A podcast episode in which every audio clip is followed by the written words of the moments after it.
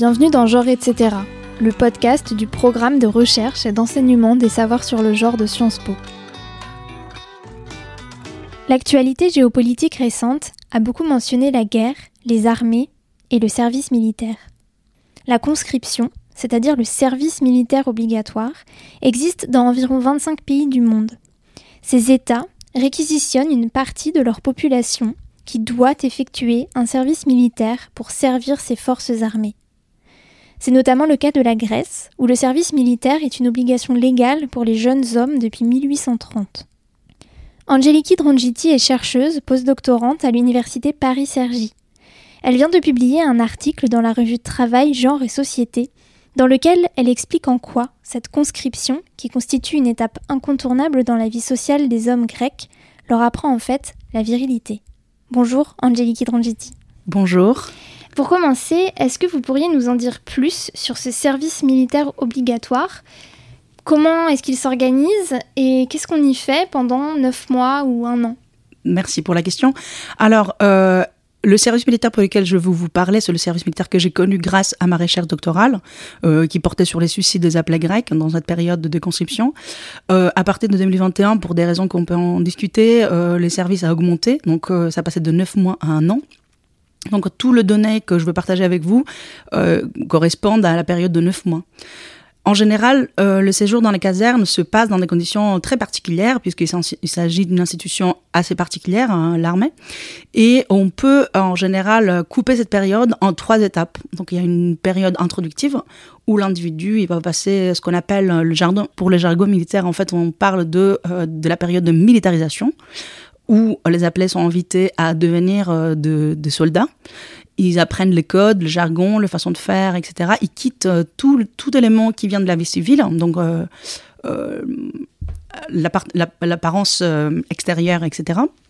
Ils vont soumettre leurs documents civils comme la pièce d'identité au service de l'armée. Ils vont récupérer des documents militaires. Pendant cette période, on apprend à marcher, à même chanter, à ramper, à manipuler des armes. Et il y a une deuxième période qui est une période de mutation, euh, plus ou moins obligatoire euh, pour le, les appelés. Euh, une, une, mutation qui s'effectue vers les régions frontalières, c'est-à-dire les îles proches de la Turquie, euh, la région du nord, en Bulgarie, Albanie, etc. Euh, c'est une étape euh, qui est considérée la plus compliquée pour, euh, par, les, conscrits, au moins ceux qui ont partagé leur, expérience avec moi, puisqu'ils se trouvent dans des camps et des casernes très isolés, très chargés, avec beaucoup de tâches. Et alors, il y a une troisième période, c'est l'étape de retour vers une caserne proche de son lieu de résidence. Alors, en termes de contenu, ce qu'on fait là-dedans, on a des activités, euh, des exercices physiques, euh, psychologiques pour endurcir les corps. Euh, là, on rejoint tout le travaux de Jean Théboul, Anne-Marie Devreux, Devreux et toutes les féministes qui ont démontré en fait comment on fabrique les hommes dans les casernes. Et en même temps, on va avoir de tâches qui sont plutôt liées à la, à la vie militaire, maniement des armes, tomber par terre, s'entraîner pour la guerre, y compris des activités qu'on ne peut pas catégoriser en tant que telles. Il s'agit plutôt de violences subies, euh, psychologiques et physiques. Et vous avez un petit peu commencé à en parler dans votre article. Vous qualifiez ces services militaires d'école de virilité. Est-ce que vous pourriez nous expliquer un petit peu plus en détail ce que ça recouvre? Oui, c'est l'objectif de l'article et la phrase est empruntée par euh, Christelle Coton. Et elle utilise lors d'une publication en 2009, si je ne me trompe pas. Alors, euh, pourquoi ces choix? Alors, il y a deux raisons pour lesquelles euh, je pense que cette phrase, euh, et je vous remercie de l'avoir repérée parce qu'elle est vraiment parlante, à la fois parce que les personnes auprès desquelles j'ai enquêté, une quarantaine euh, d'appelés militaires de profession, mais qualifiaient en fait ces vies dans les casernes comme une école. Donc, c'est un apprentissage. C'est une période où on nous fournit des éléments et on nous propose des activités qui nous vont nous permettre d'avoir des, des connaissances acquises sur l'armée, la guerre hein, et aussi le genre. Et alors, euh, c'est ça les liens avec la virilité, euh, euh, si vous me permettez. Et puis, comme je vous ai dit tout à l'heure, ce qui se passe dans les casernes, quand le, les entrées et les portes sont fermées, c'est c'est un véritable entraînement au rôle masculin et surtout au rôle de dominant. Évoqué tout à l'heure un peu les activités, j'aimerais bien y revenir un peu plus. Euh, durant toute la période du, service militaire, les hommes grecs, ils ont invité euh, à faire preuve d'une soumission et une discipline qui n'est pas euh, tout à fait la même que celle de la vie civile. Et aussi les activités comme les activités liées à la guerre, etc., ne sont pas du tout associées à leur vie précédente. C'est une institution particulière, certainement, c'est une institution qui offre cette, euh, il offre, enfin, il fournit aux individus qui, qui, qui l'englobent une formation très particulière sur euh, comment jouer un rôle hétéroviril, comment devenir des hommes proches des stéréotypes ou de, des scripts du genre euh, stéréotypé. Donc on a une école pour s'approcher d'une sorte d'idéal masculin. C'est bien ça, c'est bien ça et que c'est intéressant qu'on appelle école parce que le moment de la conception, très proche de 18 ans, elle est vraiment une extension, c'est un moment d'extension en fait de son apprentissage scolaire. Et euh, pendant cette période, on a aussi des cours un peu théoriques euh, sur euh, comment se comporter, le code civil, le droit, les obligations, etc. Donc c'est un, véritable prolongement de l'institution scolaire. Et vous qualifiez aussi le service militaire d'institution totalitaire. Est-ce que vous pourriez nous expliquer ce que c'est ce concept et pourquoi est-ce que c'est une institution totalitaire? Alors, euh, moi, j'ai privilégié l'usage de totalitaire hein, pour des raisons qui ont à faire avec la connotation du terme par rapport à sa première traduction. Il s'agit d'un concept de Erving Goffman euh, de l'école de Chicago dans les années 70, euh, hein, qui, qui, fait référence à des institutions qui ont une certaine particularité. Donc, euh, c'est des institutions qui ferment leurs portes en, englobant les individus, donc en le fermant à l'intérieur, dont les caractéristiques sont des caractéristiques similaires. Donc, ça peut être la prison, ça peut être les navires, ça peut être les casernes, euh, les hôpitaux psychiatriques, etc. Et que chacun de ces types d'activités euh, sont catalogués par Goffman d'une manière très détaillée, etc. Donc euh, moi, je fais ces choix-là parce que je pense que les activités euh, auxquelles on invite euh, les, appelés, ben, on ordonne, hein, on n'invite pas, on les impose. ils ont un caractère totalitaire, donc les individus sont sous l'emprise totale de l'institution. Et c'est pour ça que j'ai privilégié l'usage de totalitaire à la place de total. pourquoi je parle de ça? C'est un débat grand et important dans la sociologie actuelle, surtout dans le entre les chercheurs et chercheuses qui travaillent sur, dans, pour, euh, par euh, les institutions euh, militaires. Est-ce qu'on est, qu'on est toujours dans ce modèle-là? Est-ce que le modèle a, évolué dans le temps et dans l'espace est-ce que le retour de la conscription va faire des effets? C'est à suivre l'affaire. Euh, pour l'état de l'armée de terre grecque, il s'agit d'une institution assez anachronique. Hein. Euh, et je vais définir, euh, enfin, je vais vous expliquer pourquoi j'ai dit ça. Je pense que les concepts y correspondent très bien. C'était prouvé par l'enquête des terrains que j'ai menée.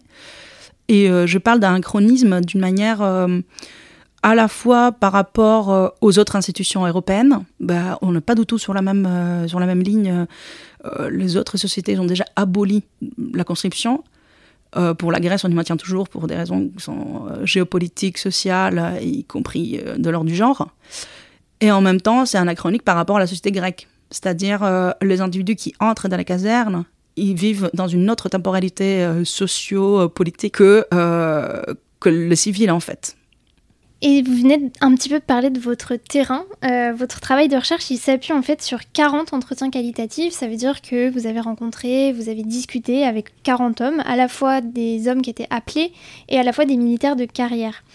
Comment est-ce que vous, une femme civile, une chercheuse, une sociologue, est-ce que vous avez été perçue et reçue pendant ce terrain? Alors, euh, comment aborder cette question? Je pense que je vais commencer par une généralité euh, qui s'applique à toutes les recherches en sciences sociales, euh, il n'y a jamais une entrée favorable. On cherche à la créer, à la, à repérer, euh, à la traverser même. Donc euh, on peut se trouver dans un terrain très facile d'emblée, mais qui se transforme en terrain difficile. Pour mon cas, j'ai réussi à entrer dans l'institution militaire au bout de la, à la fin de la troisième année de thèse. ce qui a largement prolongé mon parcours d'apprenti en sociologie. Et euh, j'ai su repérer l'entrée par une longue période de préparation en fait du terrain. Donc j'ai beaucoup lu sur l'institution grecque, j'ai beaucoup beaucoup euh, mené des entretiens euh, préparatifs, introductifs, etc. Et j'ai repéré la porte dans le service de psychiatrie qui était le plus ouvert aux civils, puisqu'il y avait des civils qui, qui, travaillaient en tant qu'attachés au service sanitaire. Alors, euh, pareil, comme vous les appelez, je peux couper cette, je peux faire un découpage en périodes. Il y avait une première période de curiosité de deux côtés, de, ma part, mais aussi de, la part de mes collègues. Je les appelle collègues euh, parce que j'étais stagiaire, euh, j'avais des gens du même rang que moi, si vous voulez, des stagiaires civils en plus. avec des militaires, apprentis également, de plusieurs statuts et spécialités. Et puis, je pense que le plus que le temps passé, euh, le fait de me découvrir euh, en tant que sociologue, de me dévoiler aussi euh, face à eux, elles, hein, c'est devenu un peu plus compliqué. Donc, je finis par être dans un terrain que j'appelle truqué, on m'a posé dans un endroit où je ne devrais pas être, donc dans un service qui ne correspondait pas du tout à ma recherche. Et euh, à la fin de, ma, mon expérience de terrain, euh, cinq jours avant la clôture, c'est une responsable qui a traversé une porte qui était tout au long fermée, qui m'a repéré, qui m'a dit bah non, tu devrais être avec moi. Et c'est comme ça que j'ai eu accès à des données statistiques et des données vraiment euh, richissimes de cette recherche. Ce que je peux dire pour ce, terrain, euh, je me permets avec un recul à une distance euh, sociologique scientifique de l'appeler impraticable. C'était vraiment très difficile à pratiquer euh, pour des raisons de violence auxquelles j'étais exposée moi-même, qui se passaient sous mes yeux envers les individus, mais aussi l'exclusion que j'ai subie par plusieurs groupes de qualifiés aujourd'hui de collègues. Du coup, c'était ça se passait comment? Enfin, Je sais pas si on peut rentrer dans le détail, mais un, entretien, c'était hum, facile de dialoguer avec, euh, avec ces hommes-là ou est-ce que c'était compliqué? Alors, oui et non. Alors, euh, je vais faire une catégorisation un peu simpliste. Alors, euh, pendant mon, euh, mon stage euh, dans l'hôpital militaire psychiatrique, les entretiens avec les collègues, donc les stagiaires civils, les appelés qui, qui faisaient leur service dans le service sanitaire, etc., ils étaient assez turbulents. Donc, soit coupés par d'autres d'autres collègues, soit empêchés, etc. J'ai trouvé ma place dans l'institution grâce à une, un échange avec un psychiatre militaire euh, de très haut, euh, euh, de très haut niveau, de très haut rang, qui m'a laissé en fait mener des entretiens individuels, hein, puisqu'on faisait des entretiens collectifs. Et à partir de ce moment-là, j'ai su suivre le, les conseils partagés par Muriel Darmon sur la différenciation entre l'entretien psychologique, psychiatrique qu'on mène dans, un tel terrain et l'entretien sociologique. Donc ça se passait en... On s'est tutoyé rapidement, puisque c'était des gens qui avaient le même âge que moi, plus ou moins je distinguais carrément les questions que je posais, je laissais vraiment la place à la réponse, au silence, etc. Euh, en ce qui concerne le, puisque je menais en fait plusieurs entretiens avec plusieurs, plusieurs euh, personnes et profils, avec le parent de, des appelés suicidés, c'était des moments très durs où j'étais imprise par leur deuil, euh, par leur par les souffrances, euh, par euh, l'injustice euh, qu'ils ont subie, parce que l'expérimentation tant qu'est l'armée les enlevait une membre, un membre précieux de leur famille. avec des antimilitaristes, on nageait dans le même zoo. Donc, on cherchait le, le deux côtés à éclairer un peu le phénomène et à comprendre ce qui se passe. Et avec les appelés, disons, simples, ça se passait bien. Donc euh, j'ai eu eu la chance d'avoir accès à des informations sur la sexualité, sur le, leur pratique sexuelle, qui est vraiment des sujets, enfin, des sujets très intimes. Et avec les appelés suicidaires, euh, je pense que en multipliant les prises de contact, euh, on m'a vraiment confié tout, tout, enfin, on parlait de, m'ont confié, oui, leurs expériences, comment ça se déroulait pour eux, comment ils arrivaient à cette, à cette, euh, voilà, cet acte. Et en m'écoutant, je me dis que c'était un terrain pas forcément facile, euh, parce que ça exigeait une gestion émotionnelle de ma part, euh, surtout pour me préparer pour chaque profil, chaque séance, chaque enregistrement. Mais je peux, je peux dire que c'était assez réussi à la fin. J'ai juste tenu ma thèse, je suis contente. Super. Et euh, du coup, dans, dans, cet article, vous mettez en lumière un paradoxe, c'est qu'en fait, afin de devenir des vrais hommes, entre guillemets, des dominants, vous en avez parlé euh, au début de l'entretien, à l'issue de leur service militaire, les hommes, ils doivent d'abord passer par des épreuves qui vont les infantiliser, qui vont les déviriliser. Sur quoi est-ce que repose ce parcours et en quoi est-ce qu'il est genré? Déjà, ce, cette socialisation paradoxale ne m'appartient pas à 100%. Je l'ai emprunté, euh, j'étais inspirée par les travaux d'Anne-Marie Devreux, qui explique en fait que les rapports sociaux de sexe fonctionnent de façon transversale dans les groupes monosexués. Bon, on peut en discuter euh, plus largement, mais pour le terrain, euh, pour mon terrain, ma recherche à moi, j'ai vu que ça fonctionnait pas mal en fait cette analyse. Ça expliquait vraiment ce qui se passe sous les coulisses comment, cette transversalité modifie et euh, définit l'expérience euh, dans un espace euh, où il n'y a que des hommes. Il y a des hommes qui font l'entraînement, il y a trop peu de femmes dans l'armée de terre grecque. Il y a des hommes parce qu'ils ont choisi selon un critère biologique qui est le sexe, et le deuxième critère biologique qui est la santé. Donc on écarte les handicapés comme on écarte aussi les personnes, jusqu'en dans les 2000, les personnes qu'on considère pas suffisamment hommes, c'est-à-dire les homosexuels, les trans, de, ce que vous voulez comme, comme choix qui s'écarte du, prototype euh, masculin. Alors, l'institution de euh, le côté paradoxal, la paradoxalité en fait de cette socialisation repose sur le fait qu'en entrant à l'institution du jour euh, numéro un, on fait, comme j'ai dit tout à l'heure, on, enlève tout, tout distinctif de son appartenance civile, ainsi que sa façon de se définir en tant qu'individu. Donc euh, plus de cheveux longs, plus de barbe, euh, plus de comportement, plus de plus de, de différenciation dans l'usage du corps, en, façon de marcher, le rythme, etc. Tout ça devient uniformisé euh, petit à petit par l'entraînement, les exercices, etc. Et alors, ce qui se passe, c'est que ces individus-là, ces groupes de gènes, ils se mettent sous les ordres, sous la discipline, sous le contrôle hein, des, militaires de carrière, qui prennent le rôle de dominants. Donc euh, progressivement, ces individus se trouvent dans, une, situation de perte de contrôle de soi. Donc alors, ils sont plutôt dans une place de dominés, euh, où les dominants sont les militaires des carrières. Ce qui est paradoxal, c'est que l'institution promet de, fabriquer le vrai homme, c'est-à-dire des hommes virils, comme c'est le, stéréotype, le prototype euh, de militaires, alors de, des hommes braves, forts, etc.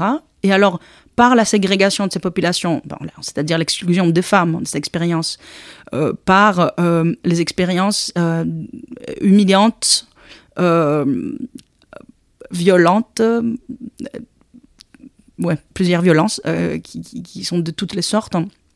Alors on va apprendre à ces garçons, parce que l'institution les traite en tant que tels, qui sont encore très jeunes pour gérer un rôle de la cour des grands. Et à la fin de cette expérience, le plus qu'on s'approche euh, à la date de, sortie, le plus qu'on devient homme. Donc c'est une grille de masculinité qui s'y joue. Et on a parlé tout à l'heure des contenus et des, activités. Ces activités sont largement disqualifiées. Euh, Anne-Marie Devreux, euh, Paola Tabé, d'autres chercheuses féministes l'ont démontré en fait que on fait une division de travail sexué qui est assez classique. Ça se passe également dans l'armée.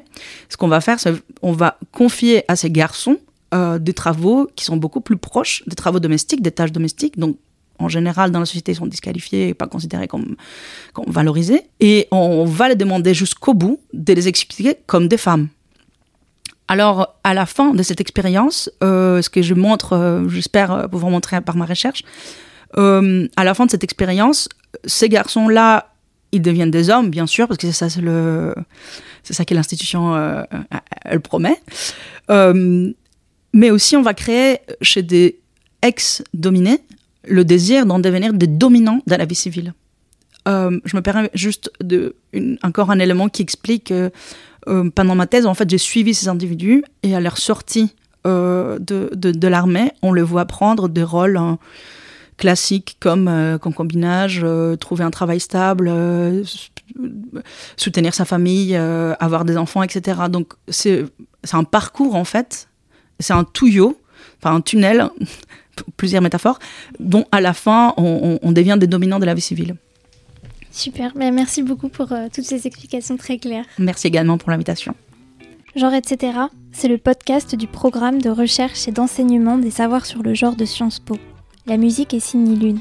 Un lien vers la transcription de cet épisode est disponible en description. Et pour aller plus loin, vous retrouverez aussi en description des liens vers des références bibliographiques comme l'article d'Angeliki Drongetti sur le service militaire en Grèce, publié dans la revue Travail, Genre et Société. À bientôt!